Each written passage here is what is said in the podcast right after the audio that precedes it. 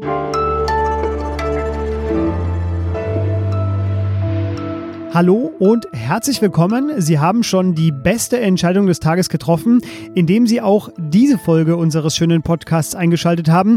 Herzlichen Glückwunsch dazu. Hier ist Fabian Scheler. Hier ist das Nachmittagsupdate des Was jetzt Podcasts von Zeit Online. Es ist Donnerstag, der 10. Dezember und äh, ich spreche heute über die Fortschritte bzw. Nicht-Fortschritte bei den Brexit-Verhandlungen und über den Debattenstand bei den Forderungen nach einem harten Lockdown in Deutschland. Das ist alles sehr spannend. Fangen fangen wir direkt an. Redaktionsschluss für diesen Podcast ist 16 Uhr.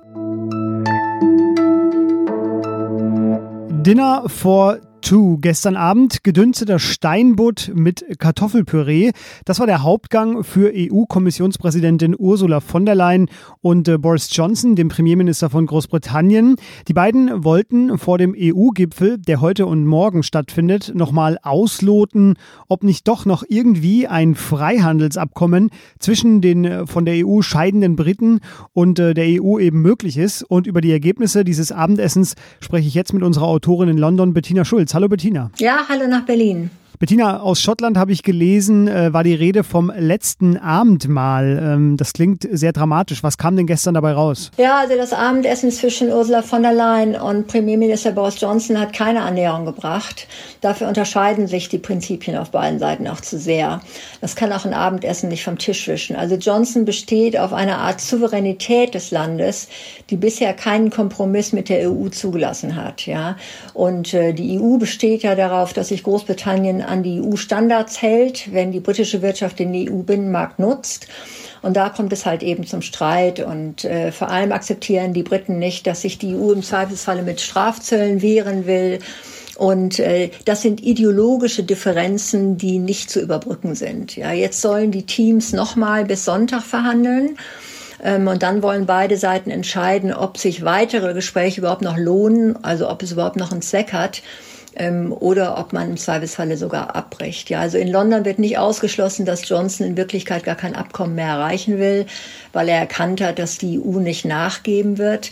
Und die Brexit-Hardliner seiner Partei, äh, die für ein Abkommen notwendige Kompromisse gar nicht akzeptieren würden. Ja. Ähm, also jetzt ist alles möglich. Entweder es wird äh, bis nächste Woche vielleicht sogar weiter verhandelt, vielleicht sogar bis zum Jahresende. Oder Johnson lässt am Sonntag durchblicken, dass es keinen Zweck mehr hat. Das heißt, es kann sein, dass Johnson einfach nur dahin gefahren ist, um zu zeigen, er hat alles versucht? Ja, so ein bisschen so, ja. Und äh, wenn ich richtig lese, die Überschrift deiner aktuellen Analyse ist, so ist der Deal nicht zu retten. Du bist jetzt eher pessimistisch. Ja, ich bin pessimistisch, weil, äh, äh, weil man erkennt, dass ähm, dieser Deal nicht an technischen Kleinigkeiten, an technischen Dingen hängt, äh, wo sich Fachleute zusammensetzen und dann geht es irgendwie, ja. Die, die Fachleute haben erkannt, dass die technischen Lösungen einen Kompromiss brauchen. Und dieser Kompromiss ist nicht möglich, weil auf beiden Seiten Prinzipien bestehen, die so einen Kompromiss nicht zulassen. Diese Aktion dieses des Nachgebens, das gibt es im Moment nicht. Ohne Vertrag drohen ab 1. Januar Zölle und andere Handelshürden. Und zu sagen, die Zeit drängt, wäre angesichts der zu erwartenden Feinheiten des Deals, nämlich Ratifizierung im EU-Parlament, auch eine Abstimmung im britischen Parlament ist sehr wahrscheinlich, das wäre da fast noch zu milde ausgedrückt. Es gibt immerhin einen Fortschritt zu vermelden, denn ein Punkt wurde beschlossen.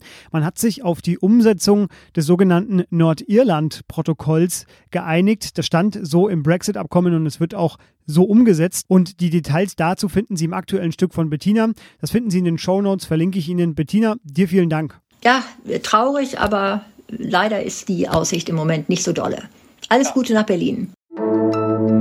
Am vergangenen Dienstag wurde vom Robert Koch Institut schon ein trauriger neuer Rekord gemeldet. Da waren es nämlich 590 an Covid-19 Verstorbene binnen eines Tages in Deutschland. Heute teilte das RKI nun einen weiteren Rekord mit, der ebenfalls nicht unbedingt ein schöner Rekord ist. 23.679 Neuinfektionen an einem einzigen Tag. So hoch war der Wert noch nie seit Beginn der Pandemie. Der RKI-Präsident Lothar Wieler sagte, die Zahl der Ausbrüche in Alten- und Pflegeheimen, die sei mittlerweile doppelt so hoch wie noch im Frühjahr. Zudem hat das RKI gewarnt vor einem erneuten exponentiellem Wachstum in Deutschland. Die Debatte um strengere Maßnahmen geht deshalb auch weiter. Eine aktuelle Umfrage des ZDF Politbarometers hat gefragt, ob sich die Deutschen strengere Maßnahmen wünschen und 49 Prozent haben dem zugestimmt. Also etwa die Hälfte der Deutschen will strengere Maßnahmen. Ja, auch deshalb geht die Debatte weiter, vor allem darüber, wann diese strengeren Maßnahmen beginnen sollen. Das Enddatum ist ja für alle relativ klar, der 10. Januar nach dem Jahreswechsel. Bayern, Sachsen, Schleswig-Holstein und Nordrhein-Westfalen sind für strengere Maßnahmen. Auch Berlin wird Schulen länger schließen als üblich in den Winterferien und den Einzelhandel schon bald runterfahren. Wann genau? Dazu hat sich äh, Berlin noch nicht konkret geäußert. Bayerns Ministerpräsident Markus Söder, der hat zudem angekündigt, dass er einen erneuten Gipfel zwischen den Ländern und der Kanzlerin noch vor Weihnachten für wahrscheinlich hält. Das wäre dann wegen des EU-Gipfels am Wochenende vielleicht am Sonntag oder spätestens am Anfang kommender Woche soweit. Ja, und dann wird vermutlich aus dem Lockdown Light das Wörtchen Light gestrichen. Wohl kein Wettlauf war oder ist so global und so notwendig wie der um den Impfstoff gegen das Coronavirus. Wenig überraschend sind bei diesem Kampf viele, um nicht zu sagen alle Mittel recht. Von einem Impfstoff hängt, wie wir alle wissen, sehr viel ab.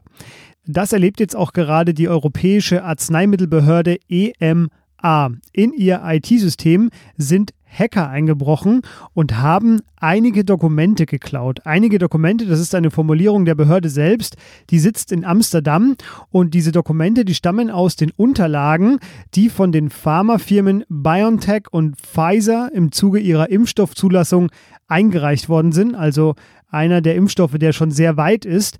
Wer eingebrochen hat und wie viel mitgenommen wurde, das ist bisher unklar. Die Unternehmen teilten nur mit, dass keine Personendaten mitgenommen worden sind und dass nur bei der Behörde eingebrochen wurde, nicht aber ins System der Firmen selbst. Die seien zu gut gesichert. Was noch? Bei der handelsüblichen Größe eines Wals meint man ja eigentlich nicht, dass man äh, Wale übersehen kann, aber offenbar war es so, denn das Meer ist tief genug, wie Forscher vor der Westküste Mexikos jetzt mitgeteilt haben. Wir haben etwas Neues gesehen. Etwas, das wir hier nicht erwartet haben und das wir weder akustisch noch visuell so bisher gesehen haben. Da sagte einer der Forscher und ich übersetze mal, die Forscher sind sich fast sicher, eine neue Walart entdeckt zu haben. Eine Probe des genetischen Materials soll nun Klarheit bringen und vor allem die unbekannten Geräusche brachten die Forscher auf die Spur. Ja, und wenn es danach geht und ich in meinem Berliner Hinterhof hier genau hinhöre, dann entdecken wir vielleicht auch bald neue Menschenarten.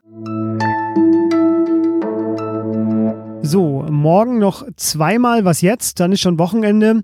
Was jetzt at zeit.de. Das ist unsere Mailadresse. Da können Sie zwar nicht Ihre Wunschliste hinschicken, aber immerhin Fragen und äh, Kritik zur Sendung. Daraus machen wir dann wiederum unsere Wunschliste. Ich bin Fabian Scheler. Ich wünsche Ihnen alles Gute. Bleiben Sie gesund, halten Sie Abstand und tschüss. Jetzt wollte ich hier kreativ sein und irgendwas Cooles noch zum Wahl finden. Und ja, tatsächlich, es gibt auf YouTube acht Stunden lang ungeschnitten Wahlsounds zum Entspannen. Viel Spaß damit.